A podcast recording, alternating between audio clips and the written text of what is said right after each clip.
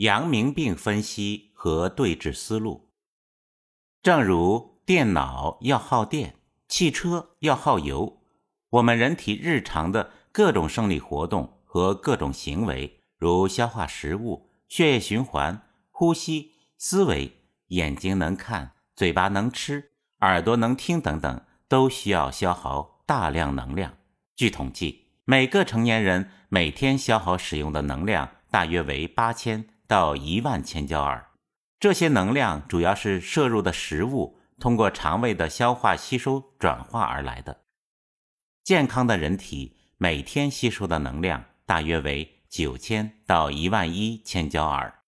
如果每天吸收的能量大于人体的消耗能量，多余的能量就会转化为精血气。神等能量物质在人体储存下来，人体的脏腑功能和生理功能就会呈现良性运转。反之，如果人体每天吸收的能量少，消耗的能量多，则亏空的能量需要通过释放脏腑、肌肉的存储单元来获得。长期下去，人体的脏腑功能和生理功能就会呈现恶性运转。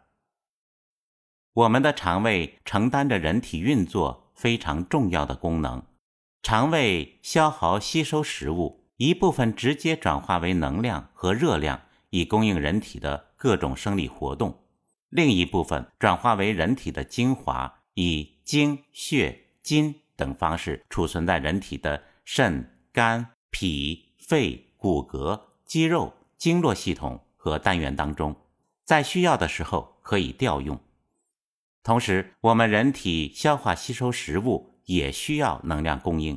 据现代医学数据分析，人体吸收食物要消耗的能量大约占人体每天总消耗的百分之十。所以说，当我们身体虚弱，不足以提供足够的能量来消化运化食物时，我们摄入的食物就不会被精细加工，一方面不能足够转化为能量以供应身体运行。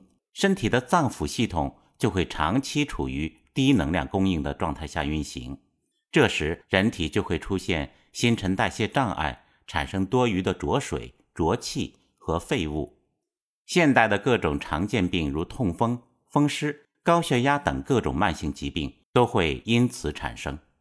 另一方面，食物就不能被有效吸收，变成精华存储下来，就会出现血虚、气虚。津液匮乏等人体生理活动所必需的营养物质不足的情况。从中医的角度来看，肠胃吸收食物是个复杂的生理化学和物理过程，这个过程五脏六腑都参与了进来。肾系统提供直接的能量供应，就如同做饭需要火炉来提供能量。肠胃系统为食物的消化吸收提供了场所和适当的环境。例如，胃先通过释放胃酸和蠕动把食物进行初步的消化，小肠在胆汁和胰液的补充下，通过蠕动对食物进行精细的吸收。脾脏系统负责向肠胃提供能量，并管理各种津液的释放。肝系统属木，通过管理人体的血液系统。让肠胃系统保持在合适的弹性和创造良好的血液环境，同时产生胆汁，通过胆系统释放给小肠，辅助食物吸收。心系统通过发布命令和运化血液给肠胃系统提供血液供应。肺系统是人体的呼吸系统，如同身体的烟筒，通过进气和排气，让人体在吸收消化食物时有足够的空气供应，并排出废气。人身体体表的能量系统、津液、水循环、毛孔和体表呼吸系统被称作太阳系统。太阳系统是人体体表的最外层的防线。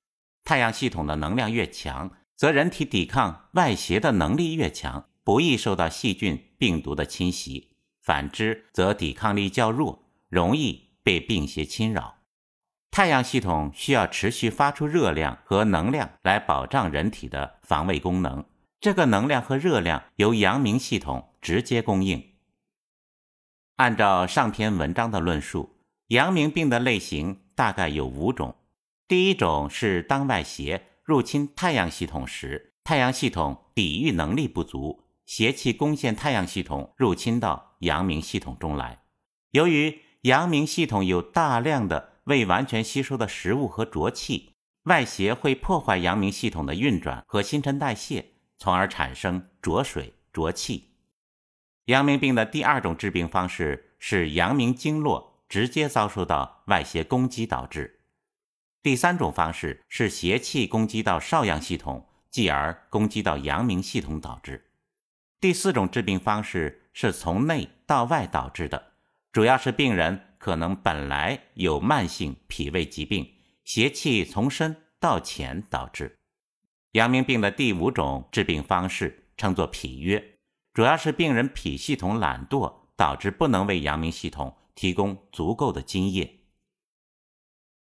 上述这五种治病的来源和方式虽然不同，但阳明病的总体特点是邪气纠结肠胃内的食物和浊水浊气，影响阳明系统运作，产生郁结堵塞，影响气机的升降和功能的运转。可以根据郁结的程度以及处在阳明系统浊物的严重程度来辨证治疗。总体来讲，分为五大类。第一类是阳明系统的经系统。和表系统郁结导致的阳明系统产生的热。第二类是阳明系统因为本身多余的热导致阳明系统运行失调。第三类是阳明系统产生了有形的垃圾糟粕，堵塞了阳明系统的运转，并过度消耗人体的津液。第四类是阳明系统的淤血导致的系统紊乱。第五类是阳明系统郁结的湿热。导致的阳明系统紊乱和失调。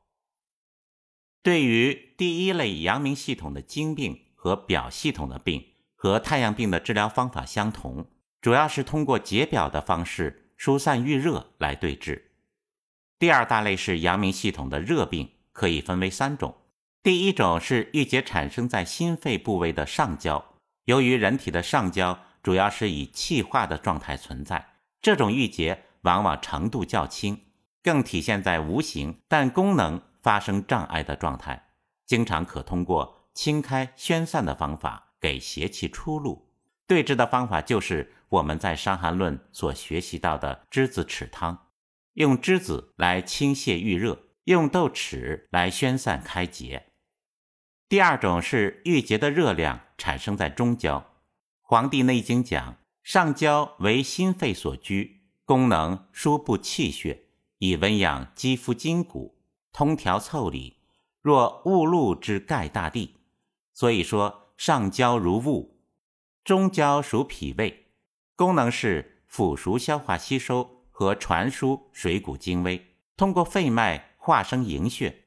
这种功能形如酿酒一样，故说中焦如瓯，下焦如毒，主要指肾。与膀胱的排尿作用和肠道排泄大便的作用，犹如钩毒一样，必须疏通流畅，故曰下焦如毒。对于产生在中焦的热，对治方法主要是清热生津，就是我们在《伤寒论》所学习到的白虎汤或者人参白虎汤。第三种郁结的热产生在下焦，下焦是水液代谢重要的场所。所以，热在下焦很容易出现水热互结和伤阴的情况，所以就形成一个阴伤水热互结的症候。这个时候要用清热利尿育阴的方式来对治，就是我们在《伤寒论》所学习到的猪苓汤。第三大类是阳明系统产生了有形的垃圾糟粕，堵塞了阳明系统的运转。并过度消耗人体的津液的情况，这时候我们根据糟粕淤堵的情况，可以用三承气汤的方法来驱除糟粕，挽救人体的津血。如果是人体慢性的脾胃虚弱导致的津液亏损，我们会用到麻仁丸、猪胆汁等润肠灌肠的方式来处理。第四类是阳明系统淤血导致的系统紊乱。主要的对治方法是活血祛瘀，就是我们在《伤寒论》中所学习到的抵挡汤。第五类是阳明系统郁结的湿热导致的阳明系统紊乱和失调。在《伤寒论》中，基本上是用茵陈蒿汤、用栀子薄皮汤清利三焦、利湿退黄来对治，兼以保护中焦脾胃。如果在湿热发黄的病程中发生了外感，这个时候就用麻黄、连芍、赤小豆汤，清热利湿退黄，同时兼以解表。关于阳明病的几种类型，各位同道可根据同仁老师的归纳仔细体会。